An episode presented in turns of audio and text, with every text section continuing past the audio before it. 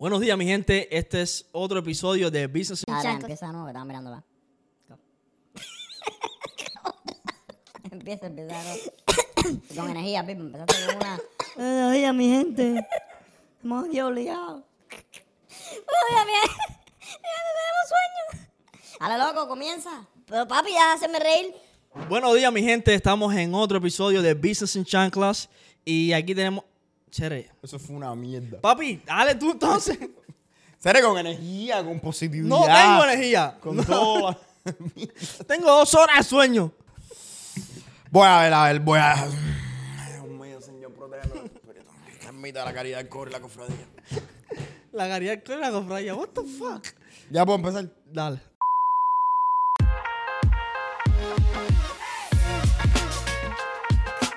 Buenos días, mi gente. Estamos en otro capítulo de Business en Chanclas. Y esta semana vamos a estar hablando. ¿De qué vamos a estar hablando hoy, Ludwig? De crédito, no. Vamos a estar hablando de cómo ponerle el precio a tus productos. Mi gente, el problema que hay afuera con muchos negocios, cuando nosotros empezamos, es que nadie sabe cuánto tengo que cobrar por el producto que voy a decir, que voy a vender o por el servicio que voy a vender. So, muchas de la gente que hablo con ellos todos los días me dicen, oye, no sé, número uno, cómo vender mi producto y no sé qué precio cobrar. Me da pena ponerle el precio al producto. Cuéntame, ¿qué tú harías con esto? Yo primero me informaría. Sí. ¿De qué? Primero tienes que, yo creo que tienes que definir qué es lo que estás vendiendo. Si es un producto o un servicio. ¿Hay diferencia en cómo vender los dos? Sí, yo creo que sí. Cuando tú tienes un producto, tú tienes que mirar tu competencia. Y cuando tienes un servicio, tienes que mirar el valor. No sé si me entienden lo Ok. que quiero decir. Explícate, explícate un poco mejor. So, cuando tienes un producto, tienes que, en mi opinión, tienes que analizar la competencia.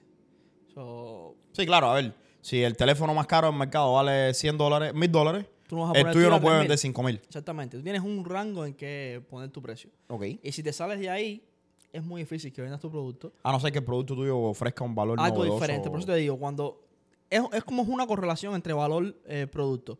Pero normalmente cuando, cuando ofreces un producto específico, tienes competencia en el mercado. Ok.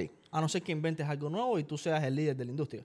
Y, y viene con otros problemas, porque si tienes algo que es muy, muy nuevo que no hay, pues entonces la gente no sabe qué cosa es. Exactamente. Entonces ya tienes que hacer otro tipo de Otro tipo de marketing. y, y una estrategia para definir el precio en base al costo que te cuesta el imagínate que es producto. 1995 y yo tenga un iPhone. Ahora como yo vendo el iPhone. Porque el problema con el iPhone es que nadie sabe lo que es un iPhone. Exactamente. Ahí lo que tendrías que hacer es sacar el costo del producto, sacar eh, el marketing, todo lo, todo lo que te cuesta poner el producto de afuera y lo que la, la ganancia que vas a tener. Ok, so, si yo tengo un producto, miro mi competencia, veo la calidad del producto mío comparado con la competencia y veo si estoy por arriba o por abajo. Yo no creo que es una. de- A ver, si yo yo no creo tengo- estar por arriba o por abajo. Yo creo que es estar en los límites de lo que ofrece tu producto. Ok, si yo tengo un producto que es competitivo, vamos a hablar de los celulares porque todo el mundo tiene celular. Si yo tengo un celular que es competitivo con iPhone, yo puedo tener un precio similar al de iPhone. Claro. Ahora, Tienes que hablar con tu equipo de marketing. claro, tengo que ver cuánto dinero me cuesta producir eso y ver si puedo competir con iPhone. Porque eso es otra cosa. A lo mejor iPhone hace el producto como lo hace en gran escala, lo da a mil dólares. Pero yo, que soy un- una compañía pequeña, No me, produce, me cuesta mil dólares producirlo nada más. Entonces no estás en el mercado. Entonces no estoy en el mercado, no soy competencia. Porque en top of that tienes que añadirle el costo de marketing. O verdad, so, solamente no, no. So, tengo que tomar en cuenta marketing, distribución y tengo que tomar en cuenta el producto, La eh, producción. eh, la producción. Hmm, Yo diría que sí. Ok. ¿Y los servicios? ¿Cómo tú lo haces? Servicio es diferente, porque Ok. servicio es en base al valor. So, tú cuando vendes un servicio no tienes producción. Normalmente cuando tú empiezas a vender un servicio, vamos a decir que tú vendes ah, lo que hacemos nosotros, servicios de marketing. Tú lo haces con un skill y empiezas con unos paquetes básicos y suples una demanda. Y a medida que vas creciendo la compañía, vas supliendo una demanda más grande y puedes ir am- ampliando tu, tu rango de precios.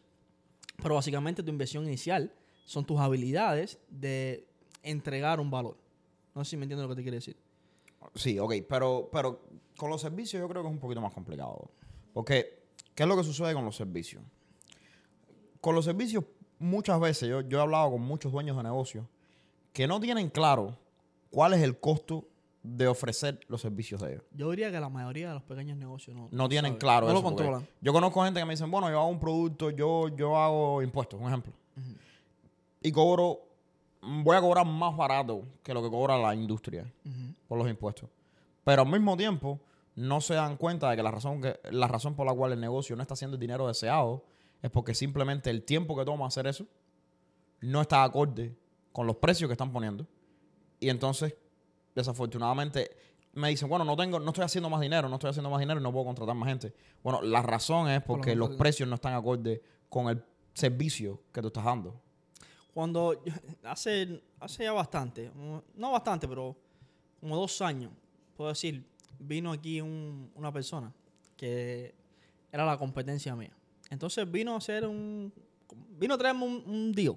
Se sentó aquí y me dijo como que él quería trabajar con nosotros para hacer colaboraciones, los clientes que él no podía atender, él también tenía un producto y quería que nosotros también colaboráramos en el producto.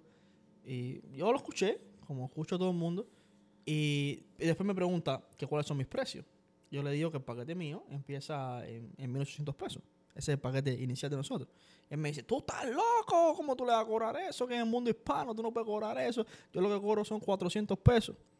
Yo le dije, mira, por, por lo que yo hago, yo no, es imposible que yo pueda 400 400 pesos. Porque no solo no supliría la demanda del cliente, sino que no ganaría un centavo. es- perdería, perdería dinero. dinero. No, pero ¿cómo tú vas a decir eso? Si yo tengo tres gente en Colombia que hacen gráficos, que hacen esto, que hacen lo otro. Y le dice, esa es la diferencia. Tú tienes tres gente en Colombia que hace gráficos y te cobran 100 pesos. Y le estás ganando 300 dólares. Pero yo tengo un equipo entero que está trabajando para un cliente. Sí, claro, los servicios míos son más avanzados Es que es un servicio que estoy dando. y por lo tanto es más caro el, el servicio. Pero también, yo creo que también tiene que ver un poco más con...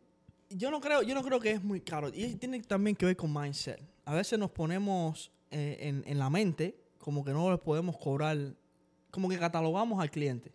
Ah, no, esta persona no me va a pagar el, el, Pero el yo creo, yo creo que el precio tiene que ver mucho más con el producto y con lo que tú estás haciendo que con el cliente. A ver, el cliente, tú encuentras el tipo de cliente que tú tienes con el precio que tú tienes. El precio no tiene nada que ver en realidad con el cliente. 100% de acuerdo. Muy poco. Tiene que ver si lo Con mira- el tipo de cliente, Ajá. pero no con el hecho de si tienes cliente o no tienes cliente. Exactamente, exactamente. El precio no define si tú tienes cliente o no. No, no. El precio define qué tipo de clientes tú tienes. No, y hay mercado para todo tipo. Claro, por supuesto. El- el- el- a ver, si yo soy una persona que comenzó una compañía ayer y el budget mío es de 400 pesos al mes para promoción. Y lo único que yo necesito en realidad es, yo no tengo ninguna, eh, ¿cómo se llama? Presencia en promoción. Yo necesito a alguien que me cree en la red social, que es lo único que yo quiero, y que me pongan tres fotos. Quizás ese tipo que tú estás hablando es, el, es la persona a la que yo voy, la que me encuentra a mí. Pero aquí tenemos ¿Tú un problema. A lo mejor esos 400 pesos los estás botando a la basura. Y, y eso es otra conversación. Eso es qué tan bueno es el servicio que yo estoy comprando y qué tan buena es la inversión en ¿Y qué, inversión. qué tan Right, right, right. useful? Right. Pero mi punto es, yo cuando yo cojo ese, cuando yo sé cuánto dinero tengo en la mano, yo voy y busco un servicio que esté en el prime range, en el price range. O sea, en el, en el, El presupuesto en el presupuesto mío. Entonces, yo soy un tipo de persona que no va a donde está tu compañía. Es por eso que yo digo que el precio que tú tienes, generalmente le dice a la gente, te, ¿Qué te- tipo de- te dice qué tipo de gente tú, tú obtienes. ¿Tú me entiendes? Porque sin embargo, ok, tú, co- tú cobras, no sé, 3 mil pesos al mes. Cuando una persona está allá afuera buscando un servicio de promoción que cueste 3 mil pesos al mes, generalmente esta es una persona que tiene un marketing un poco más grande. Y generalmente, por tener un marketing un poco más grande, tienen más experiencia, o tienen un negocio un poco más grande, o tienen ciertas características que quizás el- la persona tenga 400 pesos para invertir al mes no tenga. Hay sus excepciones, ¿ves? Pero a mí me pasa todo el tiempo. Pues, aunque mucha gente calcula el budget de, de marketing con lo Sí, que no, le no, queda. no, no, no. A ver, marketing es un ejemplo, pero con- a esto es como todo. El precio tuyo decide qué tipo de gente tú, tú vas a tener. Además, yo soy de la gente que cree que no. Que, a ver cómo te explico. Que si el, el servicio o el producto que tú tienes está acorde con lo que tú, con el precio tuyo, no, no hay precio caro. No, no, los precios caros no existen. Olvídate de eso.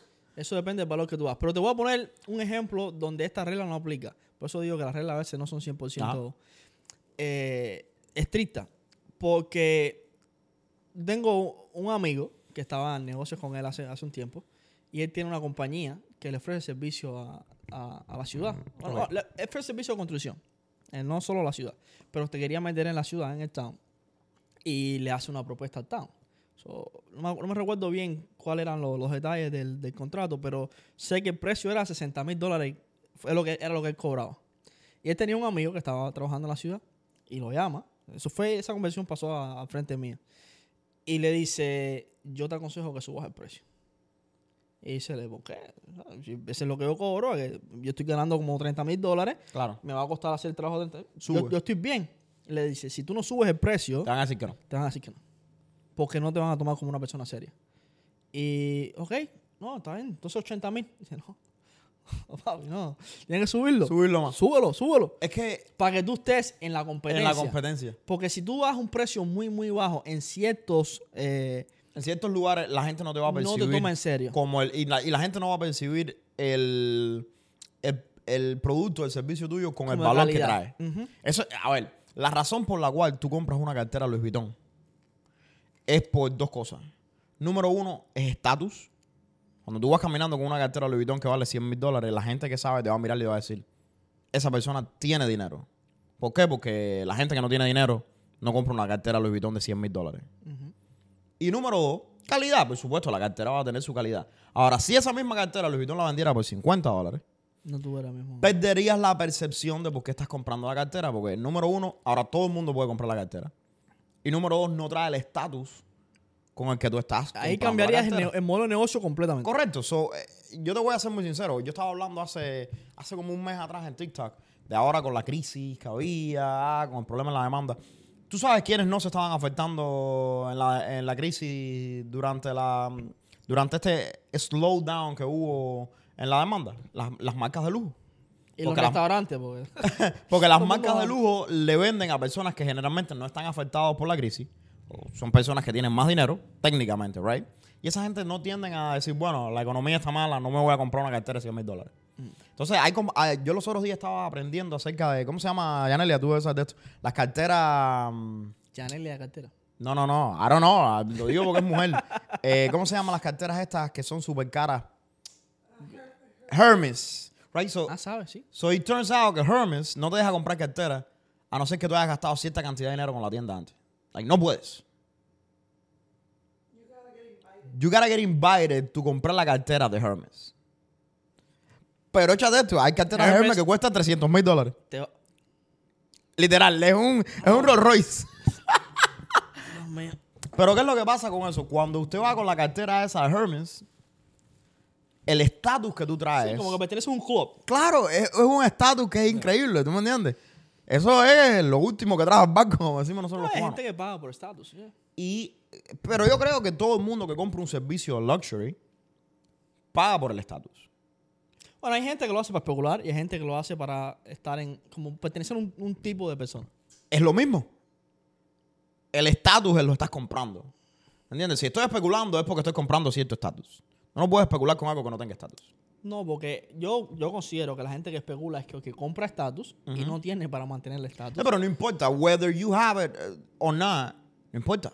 El punto es que cuando, cuando yo estoy comprando una ropa, aunque yo tenga el dinero o no tenga el dinero, lo que pasa atrás en mi banco es otra, otra eso. Cuando yo tengo la, la- los, los Vuitton puestos, lo que yo le estoy diciendo a la gente es I can afford it.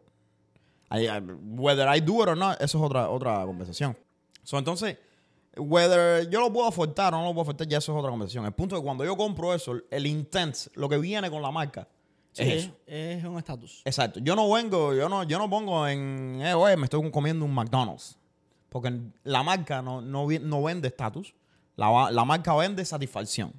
Cuando tú te sientes mal y tú quieres comer algo rico, te vas y te compras unos french fries de McDonald's y te sientes relax. No importa el McDonald's que tú vayas, siempre compras lo mismo. You know what you're getting. Es rápido, es instantáneo and it makes you feel good. Yep. Eso es lo que vende McDonald's. Ahora, cuando tú vas a Louis Vuitton o tú vas a Birkins, es complicated. Why? Porque es exclusivo. Porque es exclusivo. Tienes que ser parte de un club y tienes que. Y no, no cualquiera no puede comprar esto. Nosotros te No, invitamos. Y tienes que tener sus reglas. Es como comprar un Ferrari. Exacto, es como comprar un Ferrari. Viene, viene es complicado. Y está supuesto a ser complicado. Está, it's meant to be like that. It's meant to be like that. Entonces, imagínate tú. Pero volviendo al punto, es que tú tienes que decidir primero, ok. ¿Qué es lo que yo estoy vendiendo? Yo creo que los precios van desde qué es lo que yo. estoy- Yo a la hora de los precios, uno tiene que tener en cuenta qué es lo que tú estás vendiendo. Antes de eso, deberías... ¿Es a quién? Porque no es lo mismo B2B, business to business, o sea, Claro. un negocio que le venda a otros negocios, o B2C, business to clients. Yo estoy de acuerdo con Yo creo que eso es lo primero que tienes que saber. Right. ¿A ¿Estoy quién le vendiendo estás a gente Ajá. o le estoy vendiendo No, a negocios? Eso es lo primero. Ahora, una vez que hago eso, entonces tú dices, bueno, ¿Un servicio o un, un producto? servicio o un producto. Y después, ¿a qué tipo de servicio? ¿A qué tipo de negocio o a qué tipo de persona? Cuando tú vas a hacer ads, eso es lo primero que tú haces. Claro, Cuando vas a hacer una segmentación, eso es lo primero que tú haces.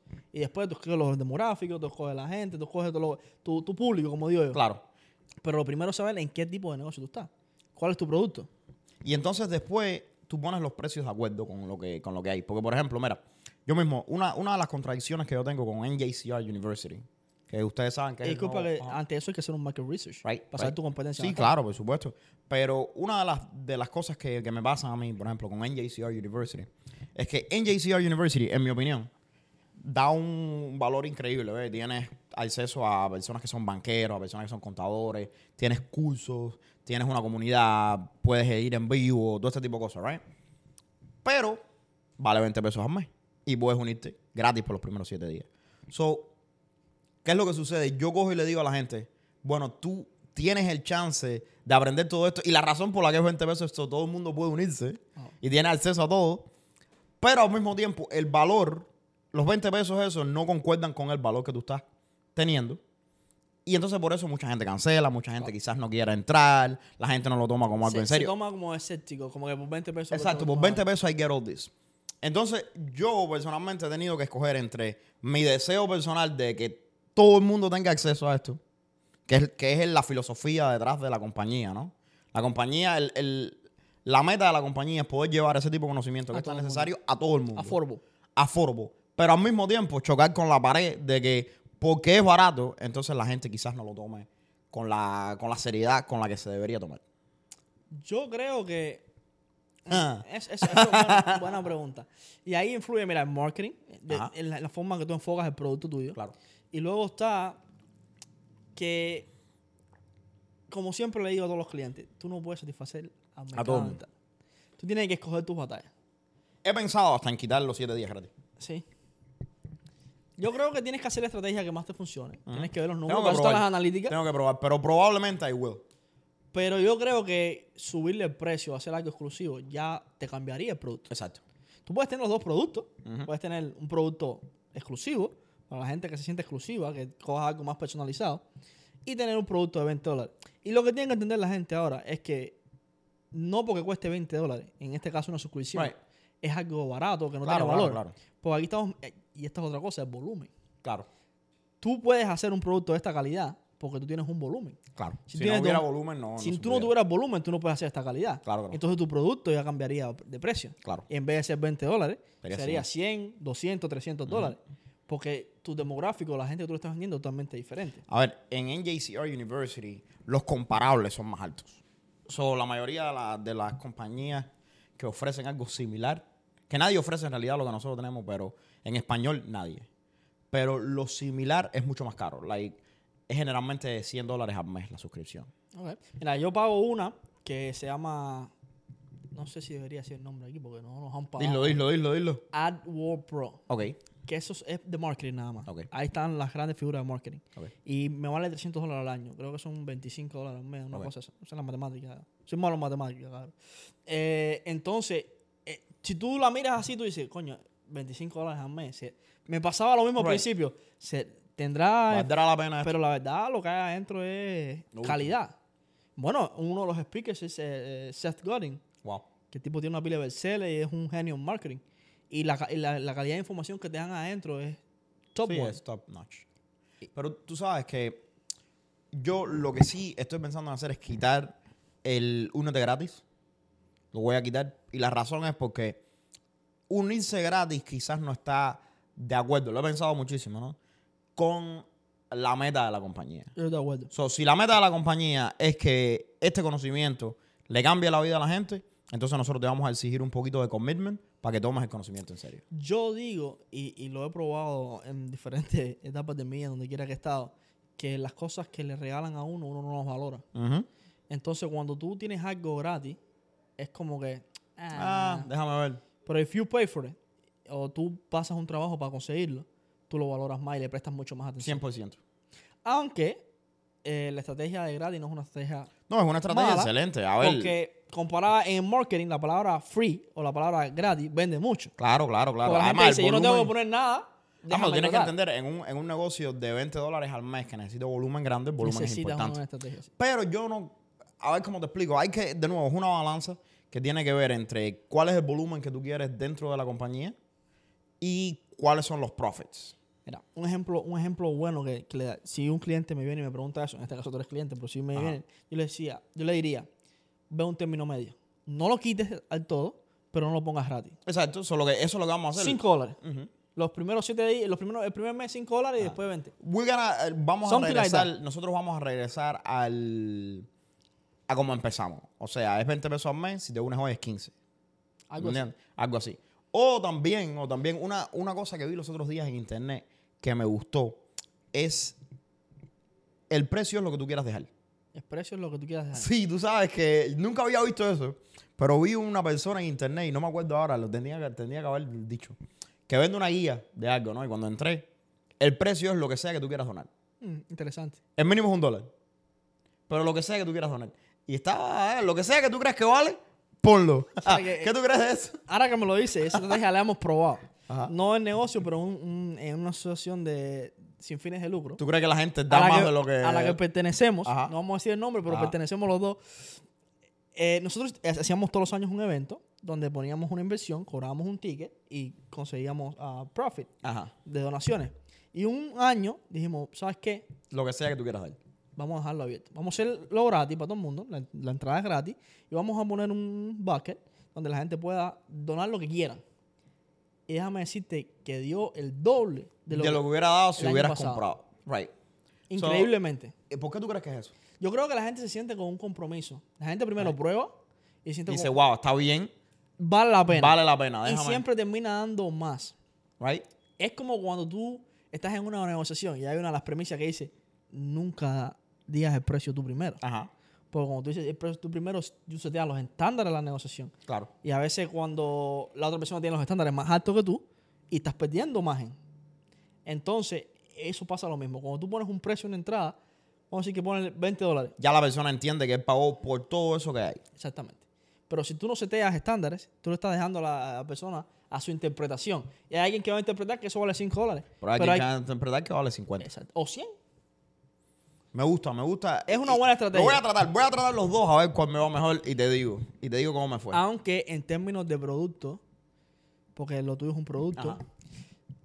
es bueno tener una estrategia eh, Sí, fija. sí, no, no, por supuesto, por supuesto. A ver, la mensualidad va a mantenerse igual. Tú igual vas a tener que pagar los, los 19.99. Eso no va a ser una amenaza al El well-being hook de la puede compañía. cambiar, El hook es el que cambia, Sí. ¿tú me entiendes? La- por supuesto, no, el precio no se puede alterar porque eso es lo que le da la estabilidad a la compañía. Y a, a tu comunidad. Claro. Y yo quiero que la gente entienda esto. Cuando tú tienes un producto como el tuyo, tú le vendes a un, un buyer persona, que es lo que definimos nosotros en marketing, específico. Si tú constantemente cambias el precio de ese producto o los estándares, los límites del producto, tú estás cambiando la audiencia que tú tienes, estás cambiando el buyer persona. No, y que, y que yo te voy a ser sincero, hay mucha gente de afuera que tiene, cae en este, en esta idea, y hoy voy a hacer un video de TikTok about that. Cae en esta, en este, esta mentira de que porque tus precios son más bajos, más gente te va a comprar. No, Estás equivocado. Hay gente lie. que allá afuera no te va a comprar, no importa cuál sea tu precio. Es así de simple. Y está la persona que te va a comprar al precio tuyo normal, porque cuando tú tienes el precio del producto que encaja con el mercado tuyo y que está acorde con lo que tú estás ofreciendo, el que te va a comprar te compra, el que no te va a comprar no te compra. No importa qué es lo que pasa. Yo me acuerdo que cuando yo comencé reparación de crédito, hay dos maneras de, en reparación de crédito en el, en el día de hoy, hay dos maneras de cobrar. Está una mensualidad fija todos los meses y está por eh, piezas removidas de tu crédito. Si te removemos un inquiry, te cobramos 50 pesos. Si te removemos una colección, te cobramos 100 pesos. Entonces, cuando yo empecé, yo miré estos dos y digo, bueno, ¿cómo yo quiero que mi negocio funcione? Y cuando miro, digo, coño, me parece más justo cobrarte por cada cosa que yo remueva de tu crédito. Si remuevo un inquiry, te cobro 50 pesos. Si remuevo un esto, te, te co- te cobro tanto. Si- Porque el, el otro, el otro ah, modelo es, yo te cobro 100 pesos, no importa qué pase. Si yo te remuevo o no te remuevo, igual te voy a cobrar 100 pesos. Yo te cobro por el trabajo, no por los resultados. En el otro yo te cobro por los resultados, no por el trabajo. Sí, es como que uno está cobrando un retainer fee, Ajá. como de tenerte ahí trabajando para tu cuenta, y el y otro por estoy resultado. cobrando por resultados. Ahora, yo digo, bueno, para la persona va a ser mejor pagar por resultados, dije yo inicialmente. Y no podría estar más alejado de la realidad. ¿Tú sabes por qué? Porque, número uno, desafortunadamente, cuando tú tienes el modelo que es por resultados, le cobras más a la gente. Porque desafortunadamente es más caro. Pero no solo eso, además de que, de que sea más caro, porque tú puedes hacer una membresía mensual que sea mucho más cara de 100 dólares. El problema con eso es que el cliente, no, cuando tú obtienes ese tipo de servicio, tú no conoces, no estás mirando al tipo de cliente al que tú le estás vendiendo reparación de crédito. El cliente al que tú le estás vendiendo reparación de crédito es un cliente que el 90% de las veces no tiene mucho dinero. Tiene problemas de crédito, tiene deudas. Entonces, una de las cosas número uno que toda persona que tiene deuda tiene que hacer es un budget. Saber cuánto me cuesta todo lo que yo pago al mes. Y el problema con ese servicio que yo estoy vendiendo y ese modelo de, co- de cobrar por resultados es que si yo mando una carta de colección y te remuevo cuatro inquiries, que son 50 pesos, ya tú no me debes 100, ahora me debes 200 pesos. Y entonces el cliente no puede planear para ese gasto No- y no, y tiene dinero. Entonces, eso, a pesar de que parecía inicialmente mejor, no era una buena idea. Aunque yo entiendo lo que te Ajá. digo, pero en la mentalidad de las personas, la gente dice, bueno, yo te estoy pagando 100 dólares, ¿por qué? Por el trabajo. Ahora, ¿qué es lo que sucede? Si tú eres una buena compañía de reparación de crédito, tienes resultados. Si no, no. Porque mucha gente, y esto es lo que he visto en, en- en tu industria, que dice, ok, yo le pagué, y, y a- referidos que te he mandado, no, yo le pagué eh, 150 dólares a esta compañía, 200 dólares a esta compañía, Y no me hicieron nada. y no me hicieron nada. Pero yo creo, y, y yo estoy 100% de acuerdo contigo, esto, esto pasa mucho en reparación de crédito, pero casi siempre, no le quiero echar la culpa al cliente, pero el cliente tiene responsabilidad de esto. So, las compañías de reparación de crédito te dicen, nosotros vamos a hacer el trabajo. Te, 90% de las compañías de reparación de crédito de afuera te dicen, nosotros te vamos a dar un reporte de crédito tuyo cada mes. Es tu trabajo como cliente darte cuenta que si después del primer mes o del segundo mes que yo le pagué a esta gente no hubo resultado, algo está pasando. So, ¿Por qué tú no llamaste a la agencia de colección de reparación de crédito y le dijiste, bro, ¿qué es lo que está pasando con mi caso? Yo tengo clientes, voy a estar claro, yo tengo clientes que se desaparecen por seis meses. Y a los seis meses de nosotros estar llamándolo, de nosotros estar cayéndole de atrás, nos dicen, oye, ¿por qué yo no tengo los resultados que yo quería tener? Bueno, porque hay un millón de cosas que estamos hace seis meses cayéndote atrás para hacer y no se han podido hacer. A mí me pasa exactamente lo mismo. Yo creo que eso pasa en todas las industrias. A mí se sienta el cliente y me dice, yo quiero ser como fulanito de tal. Pero no ponen el trabajo. Yo quiero ser como menganito de tal. Yo quiero esto, yo quiero esto. Y yo, muy bien. Pero, ¿are you willing to put the, the work that is needed? So, ¿tú estás dispuesto a poner la- el trabajo que se necesita, las horas que se necesitan, el commitment que se necesita, tratar las cosas que no están funcionando y cambiarlas? Claro. No, sí, sí, sí, sí. Ok, bueno, tienes que hacer esto, esto, esto y esto y esto y te va a costar tanto. Perfecto. Y después no lo hace. No lo hace. Entonces, Entonces, después viene oye, me cobraste, pero no tengo el, a los tres el meses, no, requerido. que no me está funcionando. Y yo le- lo siento y le digo, mira, no hiciste esto, esto y esto y esto. Te caí atrás, mira los mensajes, mira, eh, si no lo hace, especialmente... Desde el principio yo te dije que no, que no compraras el servicio. Así mismo yo se lo digo a los clientes nosotros. Si tú, yo te digo, mira, no puedes usar las tarjetas de crédito, no puedes hacer esto, no puedes hacer lo otro, tenemos que llamar aquí, si no se puede remover esto, hay que llamar al banco, hay que negociar, hay que hacer esto, hay que hacer lo otro. Si tú haces esto, la promesa de la compañía es, si tú haces este proceso, estos van a ser los resultados. Entonces hay gente que no hace el proceso y entonces pues viene y dice, bueno, no tuve los resultados. Entonces yo le digo, bueno, mira, aquí está todo lo que nosotros hicimos para contactarte, para poder. Y desafortunadamente no, no funciona así. Y yo creo que es algo que, que tiene que ver con, eh, de nuevo, volvemos al mismo problema. En reparación de crédito, el cliente no tiene tanto dinero y hay que tener un, un servicio que sea asequible a ese tipo de clientes. Por eso es Y al mismo tiempo, tienes que lidiar con gente que no le, que no le importa. que, no, que no entiende. Que no entienden, no están preparados y que no y muchos que no les importa. Y ahí está uno de los problemas cuando vas a poner el precio. Conocer tu buyer cliente. persona. Tienes que conocer tu cliente, a quién tú le estás vendiendo. Porque si a ese mismo cliente tú le pones un producto de, como, como un producto como el mío, ¿cómo te va a comprar ese cliente? No te puede comprar. No te puede comprar. No vas a tener cliente. So, tú primero tienes que definir el límite de tu negocio. Hay una, creo que fue Richard Branson, ¿se llama así? Richard Branson. El Me suena. El dueño de Virgin. Oh, sí, el de que fue a la luna. Sí, o- El que fue al espacio. Sí, uno de ellos. Rubio, el feo, antes. Ajá. Creo que, creo que es Sí, él. yo sé, es Él super cool de él guy, bro. dijo, los dueños de negocio hacen el mapa, estructuran, Ajá. lo ponen todo detallado. ¿Sabes? La guía está ahí. Ajá. Esto es lo que tienen que hacer paso por paso. Lo segundo que hacen es contratar a la mejor gente para implementar ese mapa. Claro. Para que cada uno en, en- en su expertise, en su industria, que sea el, el bueno en eso. Y lo tercero que hacen es se quitan del medio. Sí. Y dejan a la gente que contrataron hacer, hacer el lo que tienen que hacer. Y muchos de los dueños de negocio no entienden eso. Entonces, en el precio, ellos quieren in- incluir 24 horas del día. O pasar a lo otro, es que quieren que todo se haga por arte de magia y cobrarle un, un fee a la gente. Mira, yo, yo soy, yo me he dado cuenta, porque uno tiene que conocerse, que yo soy más de las personas que crean el negocio y menos de los que corren el negocio. Yo, yo, te va a, so- te va a sonar, no, no, te va a sonar, te va a sonar eh, loco, pero yo soy no la mejor persona para correr ninguno de mis negocios. Normalmente el dueño nunca lo es. Exacto. La- esa, esa idea que tienen los dueños de negocios de afuera, de que porque tú creaste el negocio, tú eres la mejor persona para correr el negocio tuyo, está alejado de la Mira, realidad. mira la que está atrás de la cámara. Ajá. Y a ver si lo coge, porque yo se lo he explicado 10 veces. pero no- no- no- You can't. Mira, y lo que pasa es que nos da miedo porque somos reactivos. A ver, el negocio nosotros lo creamos nosotros. Es un negocio que es el bebé de nosotros. Lo vimos nacer, lo- le pusimos los ojos azules, lo, lo diseñamos como nosotros queríamos. pero no es para ti. Pero esta idea de que tú eres el- la persona, eh, cuando contratamos a alguien, muchas veces, ¿no? Le damos un mes. Y entonces cuando dos o tres cosas van mal, que tienen que ir mal porque esa persona está aprendiendo. Y no eres tú. Ajá, exacto. Es una manera diferente. A lo mejor you don't agree with them. Tú automáticamente, oh, estás despedido. No, esto no, no, no funciona. O sabes qué empiezas a hacer. A micromanage that person. Me- o empezar a hacer el trabajo de esa persona. Exacto. Oh, pues si yo lo hago, lo, hago hacemos- mejor. Nosotros lo hacemos así, o nosotros lo hacemos asado, o yo lo hago así, o yo lo hago asado. Entonces, una cosa que yo he aprendido y me ha costado trabajo es eso: es yo contrato a una gente y tengo que darle el beneficio de la duda de que esa persona lo haga a su manera. Yo tengo otra persona corriendo mi compañía. Esa persona, me, me- ahora en el segundo mes que llega corriendo mi compañía, me dice, ¿cómo está la compañía corriendo? ¿Y que, qué es lo que yo le dije? No tengo información suficiente para decirte si estás haciendo un buen trabajo o un mal trabajo. Por ahora parece bien.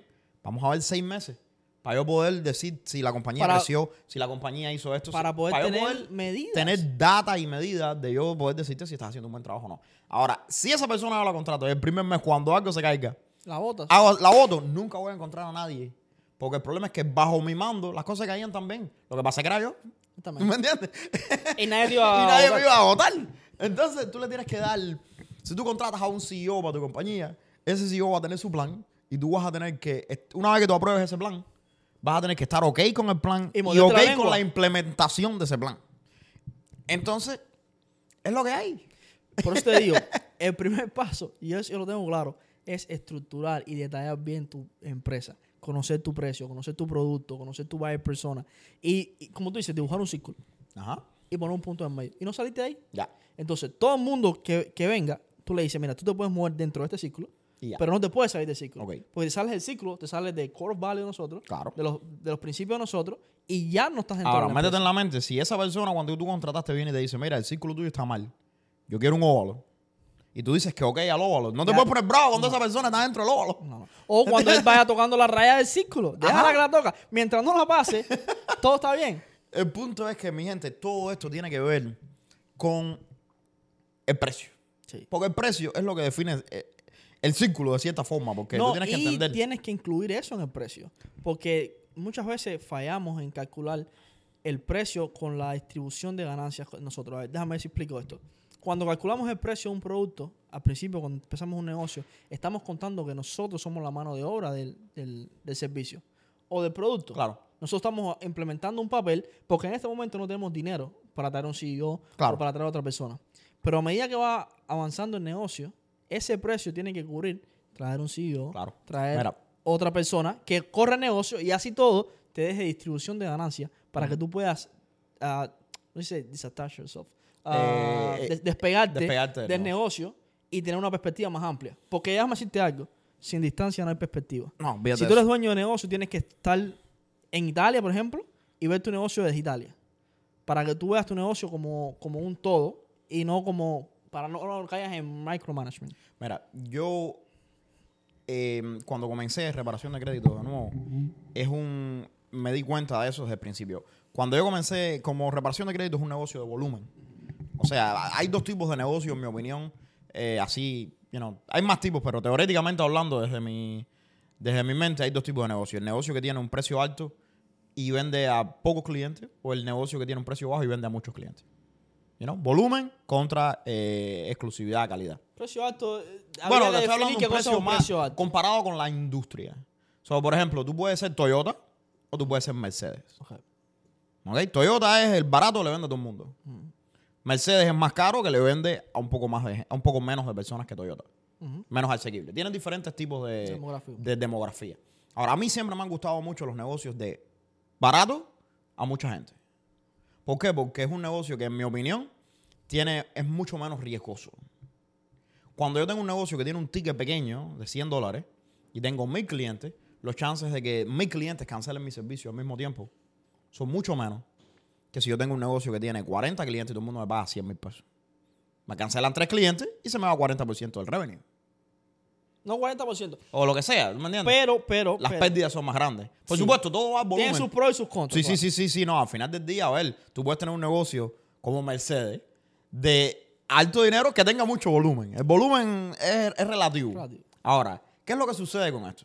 A, a menor escala, a mí siempre me han gustado los negocios así, ¿tú me entiendes? De poco, de ticket barato, ticket pequeño, a mucha gente. Entonces, número uno, porque también mi marketing es 100% online y yo encuentro que es mucho más fácil para mí vender algo que es más barato.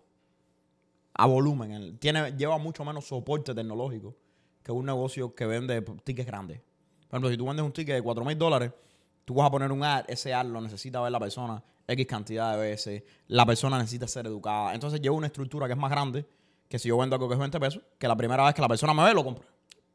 Ahora, ¿qué es lo que sucede con esto? Cuando yo comencé reparación de crédito, que es un negocio así, yo sabía que como es un negocio que es pequeño, necesito un volumen alto. de un, negocio de, de ticket pequeño. Ticket significa eh, precios de una venta. O sea, 99 dólares al mes. Es lo que cuesta reparación de crédito en mi compañía. Ahora, si tú coges y, y cuando yo empecé yo decía, bueno, si yo tengo 10 clientes, estoy haciendo mil pesos al mes. Right? De esos mil pesos al mes, yo no puedo contratar a nadie.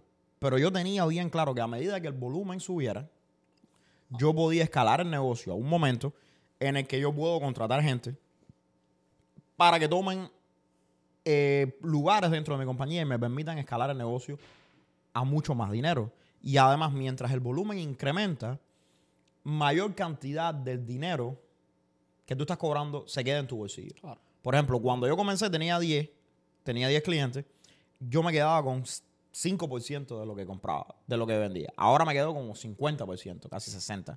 Y a medida que voy creciendo me voy a quedar con más. Con más, claro.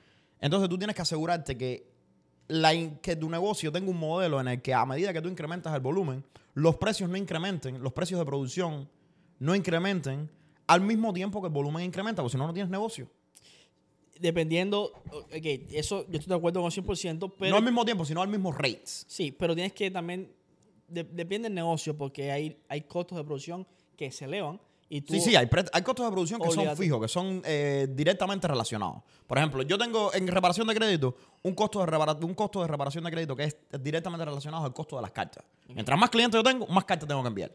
Pero, por ejemplo, un, un negocio que es un restaurante, si te suben el precio del arroz, tú tienes que subir el precio de la paella. Correcto. ¿Sabes lo que quiero decir? Sí, sí, sí, sí. Pero el punto es que en un restaurante, mientras más clientes tú tienes, tú no tienes que contratar a más empleados.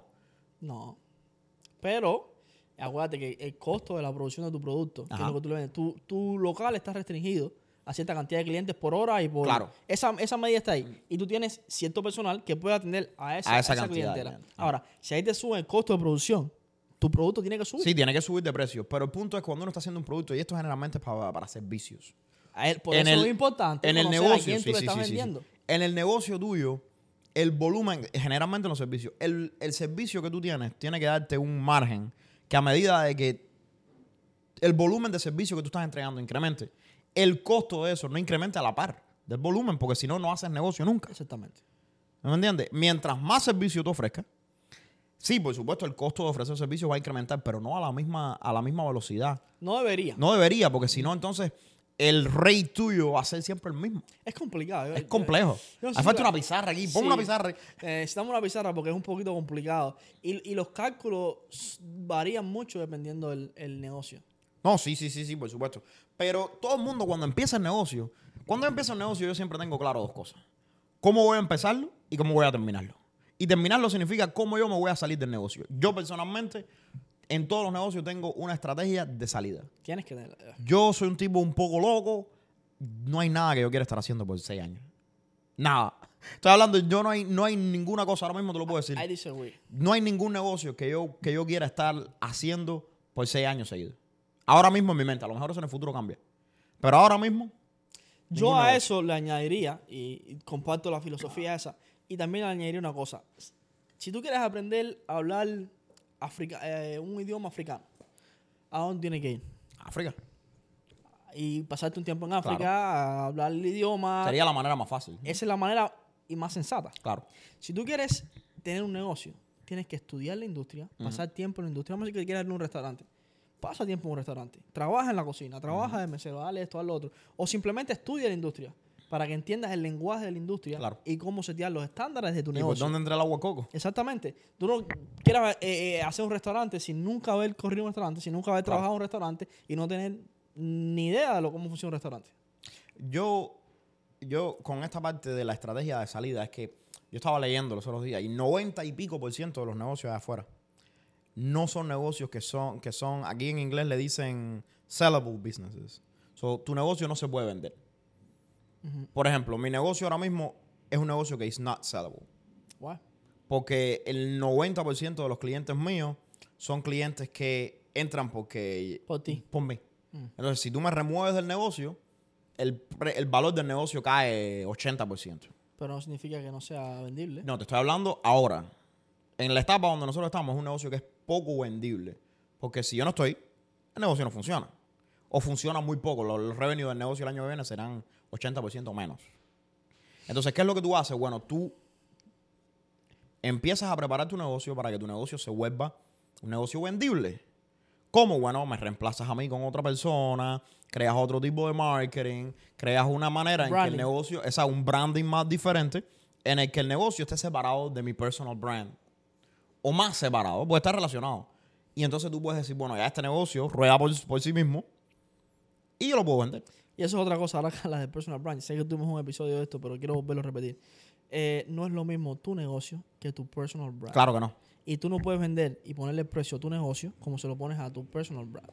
Porque una de las cosas que empezamos a ser negligentes con, con los negocios es que cuando ya tenemos el negocio establecido, no valoramos el tiempo que tenemos. Y muchas veces los clientes y otras eh, compañías, otros productos demandan mucho de nuestro tiempo. Y tienes que tener que, tienes que entender que tu personal brand tiene un precio por hora. Claro. A decir, yo hablar una hora con Mr. Credit tiene que tener un precio. Me debes dinero, bro. Sí. No. Porque una hora de Claro. Mr. Credit vale, no sé, 600 dólares. Y tú tienes que ser consciente de lo que cuesta tu hora para no gastar tu tiempo. Claro. Porque cuando tú tienes un personal brand, tú te conviertes como... en- Las en- acciones que tú estás tomando son acciones que, en una- deben- te conviertes en una billable. marca, exactamente. Right. Entonces no puedes estar poniendo los huevos en cualquier canasta. Tienes Mira. que escoger tu, tu canasta. Yo ayer estaba, yo hace, hace dos días publiqué un, un video acerca de por qué las personas tienen que contratar a otra gente dentro del negocio de ellos y no quedarse corriendo ellos el negocio siempre. Tienes que contratar personas y para poder re- crecer. repite eso de nuevo para que... Para que la gente de atrás lo oigan, hay que contratar gente. Hay que contratar gente. Yo diría, te voy a decir más, muchas veces tú tienes que sacrificar tu salario para contratar gente. Sí. Y eso es lo que va a impulsar tu negocio 10X. Los otros días yo puse un video hablando de por qué es importante contratar gente para crecer tu negocio. Una persona me dijo, mira, yo quiero contratar personas. Y, y me entré al perfil de esa persona y tiene una compañía que hace cakes. right? Y ella me dijo, yo quiero contratar a una persona, pero mi miedo es que esa persona me robe mis recetas. Y yo le dije, mira, tú sabes qué, eso que tú dijiste. Ve y, una- búscate, ve y búscate un trabajo porque en, en los negocios Mira, mira, mira. no te va a funcionar. hay una realización que esa persona tuvo que tener cuando ella puso ese comentario. Y número uno es, tienes que construir una marca, Eso es lo primero que me vino a la mente. Porque si tú haces cakes y tú tienes una receta que es tuya, ¿me entiendes? La manera, hay dos maneras de hacer esto. Tú puedes, si la receta es muy, muy única, tú puedes ir a un abogado y patentar la receta, ok, esta receta es mía. Eso es una. O tú puedes construir una marca. Pero eso es lo mismo. Mira, e- esas cosas a mí. No importa cuál es la receta del cake mío, si los cakes míos son, es como el café. No importa qué café es ese, si es Starbucks. Lo que importa es la marca que tiene el café. No solo eso, bro. de- tú eres también tu marca. Mira, yo estoy seguro que tú me puedes enseñar todo lo que tú sabes de crédito. Que yo nunca voy a tener una compañía como la tuya. Bueno, tú no eres yo. Porque yo no soy tú. Tú puedes enseñarle tus recetas a las personas de afuera. Que tú las puedes patentar y las puedes tener para que no te roben la, la patente. Ajá. Pero yo creo que eso es un, un poco un, un- y, y entiendo por qué de la mentalidad no estoy atacando a esta persona, pero yo creo que es un, un poco una mentalidad de proeza. Es como que si yo entreno a mis empleados y se me van, ¿y qué pasa si tú no los entrenas y se te quedan? Es peor, déjame decirte. No, no- tener un empleado no entrenado y, en tu, y trabajando en tu compañía es más perjudicial que tener un empleado entrenado y que, Que se, se te vaya. vaya. Yo prefiero entrenarlos bien, volverlos top en la industria y si se va, se va. Se fue. Vengo y entreno a otro mejor. Siempre va a haber otro que venga a trabajar contigo. Entonces, e- eso me llamó muchísimo la atención. Porque, pero yo digo, la oportunidad está ahí. La oportunidad es que, número uno, la mejor manera de proteger tu producto es con una buena marca. Porque es lo, volvemos al mismo punto. Tú puedes vender reparación de crédito. Hay un millón de gente reparación, que vende reparación de crédito. pero nadie va a construir una marca como la tuya. Pero yo soy Mr. Credit. Right? Ahora, ¿qué es lo que pasa? Después de ahí, pueden haber un millón de cosas. A mí no me molesta que tú tengas una, un- una compañía de reparación de crédito que sea más, más dura, más grande que la mía. Hay, hay para todo el mundo. El problema es que esta idea de que no voy a darle la, no voy a entrenar, no voy a crecer, porque quién me va a robar. Yo creo que estamos, primero que todo, sobreestimando quién te quiere robar. Y, tu número receta. dos- ajá, y número dos, estás echándote un pie, un tiro en el pie tú mismo. ¿No me entiendes? Eso, esa mentalidad, créeme, es de empleado. Es una persona que. Para mí, esa mentalidad no está correcta. ¿Entiendes? Y, y entiendo de dónde viene. Entiendo por qué tenemos. Y me ha pasado a mí, seguro te ha pasado a ti. En algún punto de nuestro crecimiento hemos tenido esa mentalidad. ¿Qué tal si yo doy más de lo que estoy recibiendo y me roban el negocio, me roban la idea? Pero si yo he entendido algo en este mundo es que nadie va a hacer las cosas como tú las haces. Oh, no, 100%. Hay quien las va a hacer mejor y hay quien las va a hacer peor. O hay quien las va a hacer diferente. Así que yo embarré todo el café. Eh, tener miedo a no entrenar a un empleado, tener miedo a no dar los secretos de tu negocio a un empleado, es como tú dices, meterte un tiro en el pie. Porque Uy. estás frenando tu negocio. Si yo, vamos a, va- antes de cerrar, vamos a decirle a la gente, vamos a hacer un resumen. La parte emocional también, saquemos la del precio. Porque muchas veces nos ponemos en la cabeza que no somos capaces de vender nuestro producto, nuestro servicio. Hacemos los números y los números nos dicen, tu producto debería estar en este rango de precio. Ok. Y cuando miramos ese rango de precio, vamos a decir que hago los números de mi negocio. Y los números de mi negocio están en un rango de precio de 2 mil dólares. Porque analicé la competencia, hice el estudio de mercado, todo, to- lo hice todo bien. Y yo miro 2 mil dólares. Y yo no me veo capaz de vender los 2 mil dólares. Aquí hay- es un punto importante. Tú tienes que separarte tú de, de la parte emocional y entender que el precio no es el problema. El problema es tu mentalidad. Tú tienes que cambiar tu mentalidad y volverte la persona que es capaz de vender ese producto de 2 mil dólares. O la compañía que es capaz de vender ese producto de 2 mil dólares. Porque el- lo malo no está en el precio. El mercado está diciendo que ese es el precio correcto. Eh, Lo malo está en tu, en tu capacidad. No, claro, a ver, ya, ya vender el producto o no vender el producto se vuelve un problema de ejecución y marketing. Una vez que tú tengas el... Y mentalidad. Ajá, una vez que tú tengas el... el- bueno, el, el marketing es, es tener... Hay que tener mentalidad para poder hacer el marketing. La mentalidad correcta para hacer el marketing correcto. De cierta forma, porque... O contratar a los mejores. Porque lo que sucede es que, mi gente, número uno, en tu negocio. No sé, quiero que cuando te vayas de aquí de este capítulo, te quedes con esto en la mente. Averigua a quién le estás vendiendo, ¿ok? Personas o negocios. Averigua cuál es tu competencia para que puedas tener comparables de tu precio. Averigua cuánto te cuesta ese producto o ese servicio que tú estás comprando, que tú estás vendiendo. Y averigua entonces cuál es el cliente ideal. ¿Qué tipo de persona o qué tipo de, de- de negocio tú quieres? Entiende tu negocio. Cuando tú entiendas eso, poner el precio va a ser la parte simple. Es fácil. Es- Es que no lo vas a poner tú. Te lo va a poner en el mercado. Te lo pone en mercado. Te lo pone en mercado. Porque el mercado te va a decir, mira, no te puedes pasar de este número. Siempre hay un, un rango. Nunca te van a dar un número exacto. Claro. Siempre hay un rango. Pero tú sabes que, por ejemplo, tu producto no se puede bajar de 50 dólares. Un ejemplo. Y no se puede subir de 200. Correcto. Entonces, en ese rango, tú calculas tus números y tu número te va a decir, bueno, tu negocio es profitable, eh, es eh, Da negocio. ¿sí? sostenible cuando está por arriba de los 70 dólares al mes. Entonces, ya tú sabes que ahí para abajo no puedes. no puedes ir. Tú lo pones 75 dólares y ya tienes un negocio. Ahora es cómo tú vendes los 75 dólares a la gente. Y ahí es donde entra la parte de marketing. Pero tienes que quitar las emociones. El Esto es analítico. La semana que viene vamos a hablar de marketing. Marketing. yeah. Pero vamos a hablar de marketing de una manera diferente, te lo prometo. Vengo con la idea. Sí.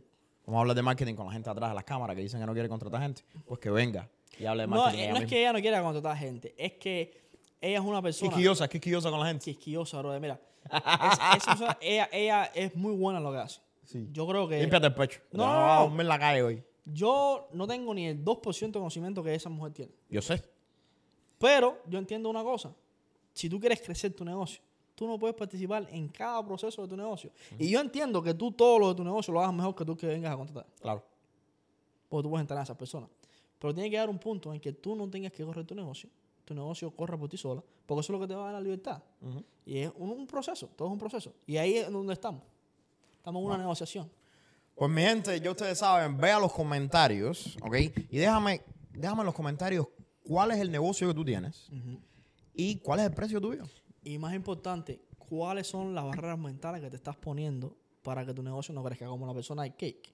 ¿Cuáles son tus miedos a la hora de crecer tu negocio? Déjamelo en los comentarios, te prometo que lo vamos a revisar y la semana que viene nos vemos, mi gente, en otro episodio de Business in Chanclas.